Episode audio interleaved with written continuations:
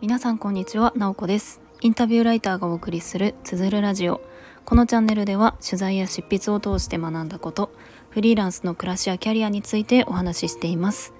毎週土曜日朝6時半から聞く力を磨くトレーニングもやっています。気になる方は概要欄のリンクから詳細をご覧ください。今日は8月5日土曜日です。皆さんいかがお過ごしでしょうか？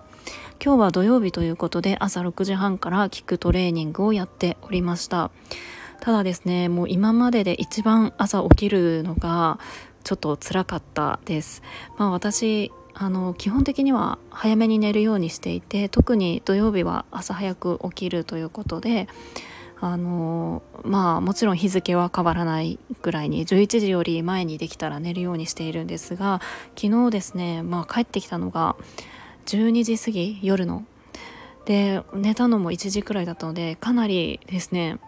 普段の私にとっては睡眠時間が短くってあのかなり眠い目をこすりながら 頑張って起きて、えー、キックトレをやってちょっとですね今日はかなり長時間昼寝をしておりました。でですね、まあ、何をしていたかというとその昨日ねあのちょっと今日お話ししたいテーマとも、まあ、関係しているんですけれどもあの北海道に行っておりました。その関係で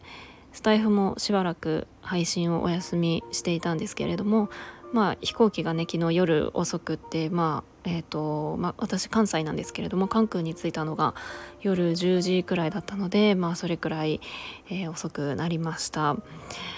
でですねそう今日お話ししたいのが、まあ、直接、えー、人に会うことの価値をすごく感じたんですよね今週、まあ、その話をしたいなと思います、まあ、やっぱり本当に誰もがきっと感じていると思うんですけれどもこの3年半やっぱりオンラインで人と話すっていう機会ってすごくたくさんありましたよね。なんかその人に会えない期間から、まあ、今年に入ってちょっとずつ人に会うことができるようになって直接会えるってすごくあの価値がある時間だなっていうのを、まあ、感じるようになりましたよね。なんかあのオンラインでのお話ってやっぱり最初はあんまり慣れてないからやりづらさはあったかなと思うんですけどもやっぱりどんなにやってもあのもちろんこう操作の慣れとかはあるけれども目は絶対に合わないじゃないですかオンラインって画面を見ててもあのカメラのねレンズがあの画面上にあるわけではないのでちょっと目線がずれるっていうところのあの何て言うかちょっとこうずれずれというか何ていうか普段ねリアルで会う時は絶対に目を合わせることができるけれどもそれができないっていうところでコミュニケーションにちょっとこうハードルがあのあったなと思うんですよね。あとは何より同じ空間を共有する空気感を共有する。そしてオンラインであのどんなにねネット環境が良くても 0. 何秒の時差ってあるじゃないですかそこの辺りのやりづらさってやっぱりあったなと思うんですよね。であのまあ、今回、まあ、本当に今回だけじゃなくっていろんな人と会う機会が増えてたんですけれども今回あの北海道で実は先生たちが集まって全国からあの先生たちが集まって一緒に対話をするという合宿があったんですね。でそれにえー、参加をしてきました、えー、20人以上が集まって、えー、1泊2日北海道で、えーとまあ、廃校になった小学校を、まあ、宿泊施設に、えーとまあ、帰ってあの泊まることができるようになっているところがあるんですがそこに泊まって、えー、みんなでお話をするみたいなことをしてきました。でこれはですねもともと私があの関わっているコミュニティがあってコミュニティって言ったらいいのかな？NPO 法人ですね NPO 法人スクールボイスプロジェクトという、まあ、学校のあの先生だったりとか先生以外にも教職員の方ってたくさん学校教育には関わっていますよね。そういうあの方たちの声からもっと学校を良くしていこうっていう活動をしている NPO があります。で私はそこであのライティングを担当させてもらっています。なのでいくつかの記事は、えー、私も書かせてもらってるんですけれどもまあそんな感じであのライターとして関わっているしあとはあの今の私は、まあ、現役の教員ではないけれどもやっぱりもともと教員をしていたこともあったり先生たちがよりよく働いていくことにはすごく関心があるというかもう先生たちが生き生きすることが何よりもいい教育につながるってあの私は思っているのでそこに何かあのできることがあったらいいなと思って、まあ、そこの NPO まあそう実は理事もやってるんですけれども理事に入っていたりとかちょっと,、えっと運営的な部分も少しだけお手伝いをさせてもらっています。でこの NPO の、えっと、この合宿はそんなにオープンではないんですけれどもえーと、コミュニティがあるんですね。現役教員教職員もしくは元教職員のコミュニティが、えーと、あってそこに入っている人たちを中心に、えー、年1回の合宿があってそれが今年は北海道だったっていうことで行ってきました。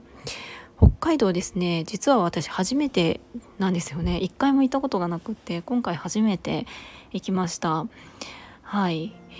えーとまあ涼しかったですね。まあうんなんか寒いくらいかなとか思ってたんですけれども寒いってことはなかったですね。はい。普通にあの暑かったです。でもやっぱりあの関西と比べたら全然涼しいっていう感じで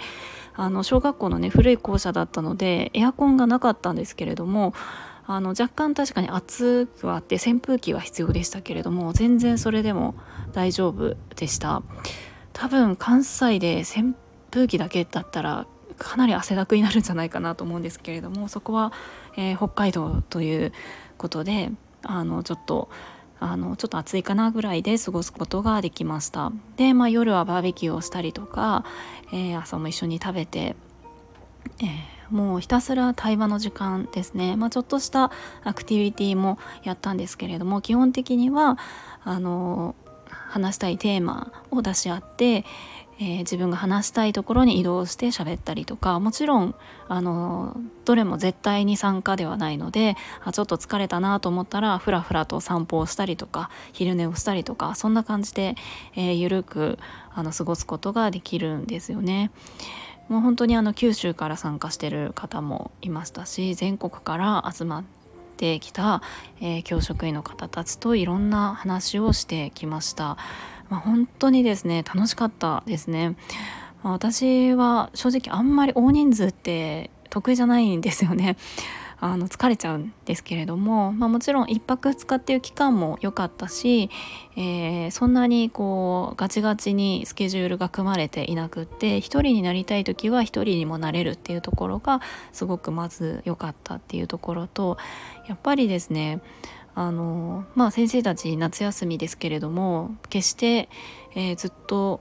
休んでるわけではないんですよね。日本の先生たちって。研修がたくさん夏休みには入っていますし、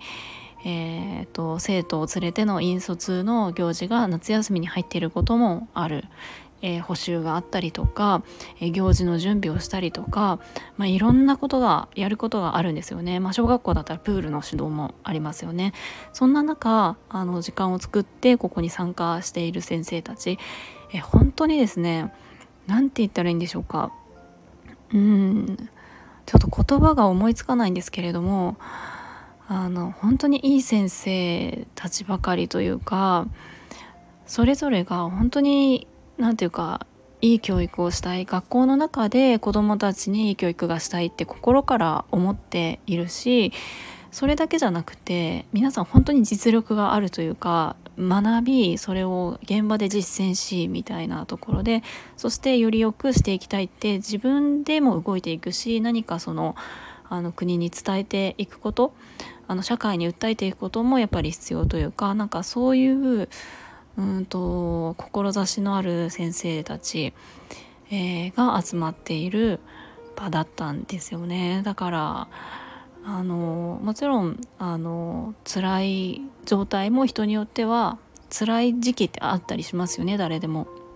そういうこともあるけれどもなんかそのそういうのも含めて前向きにこう教育のことを考えていこうっていう人たちが集まっていたのですごくあのいいエネルギーというか元気になってあの変えることができたなと思います、まあ、私の立場は結構特殊だったんじゃないかなと思います。ほぼほぼ先生だったのであとはスクールソーシャルワーカーさんとかね。まあもちろんあのみんな学校現場のことっていうことで私は普段学校に出入りはしていないので教育系のライターをしているっていうことでいろんな先生たちの話は聞くけれども、えーと、現場のリアルな話を聞けるっていうのはないので本当にこう不登校の対応だったりとかあの何て言うんですかねこうネットで検索しても出ないような話といいますか、えー、リアルな話を聞くことができたのはすごく価値のある時間だったなと思っています。うん、あとはですねあのもちろん初めましての方もいましたけれども今までオンラインで何度も話をしていて初めて会ったっていう方もすごく多くってなんかねそうするとやっぱり印象も、まあ、なんとなくもちろん知ってはいるけれども実際に会うことでよりあのゆっくり話すことができたので、まあ、本当にあのもちろん北海道とかこう距離もあるし、えー、飛行機乗り飛行機乗って、えー、お金もかかりとかはあるけれどもあのそう考えると Zoom でこうポチッと押してあの話せる方が時間もお金もかからないから楽ちんだけれどもやっぱりその楽さっていうのをなんか超えるぐらい実際にそこに移動して会うっていうのはもうあのもう何倍もの価値があるなっていうふうに感じました。うん、そんな感じでですねあのまた私はこう先生たちにやってあ教育もっとあのいい風に変わっていくといいなと思いましたし自分がその教員を辞めたからこそ外から教育に対してできることがきっとあるなっていうのを改めて、えー、感じた2日間でした。というねすごい真面目な話ですよ本当に。はいまああの最近はですね特にやっぱりコロナがこう落ち着いてきて、まあ、落ち着いてるのか落ち着いてないのかちょっとわからないですけれども、まあ、動きやすくはなってきて、うんと、自分がそのなんかあの自分が大事にしていきたいことの一つに実際に会うっていうことが入っているのでこの人に会いたいなっていう、えー、気持ちがあったらもうどんなに遠くてもあの直接会いに行くっていうのはやっぱり大事にしたいなっていうふうに思いました。はい。なんか今収録していると雷がすごい鳴っていますね。ここに音が入っているかちょっとわからないんですけれども。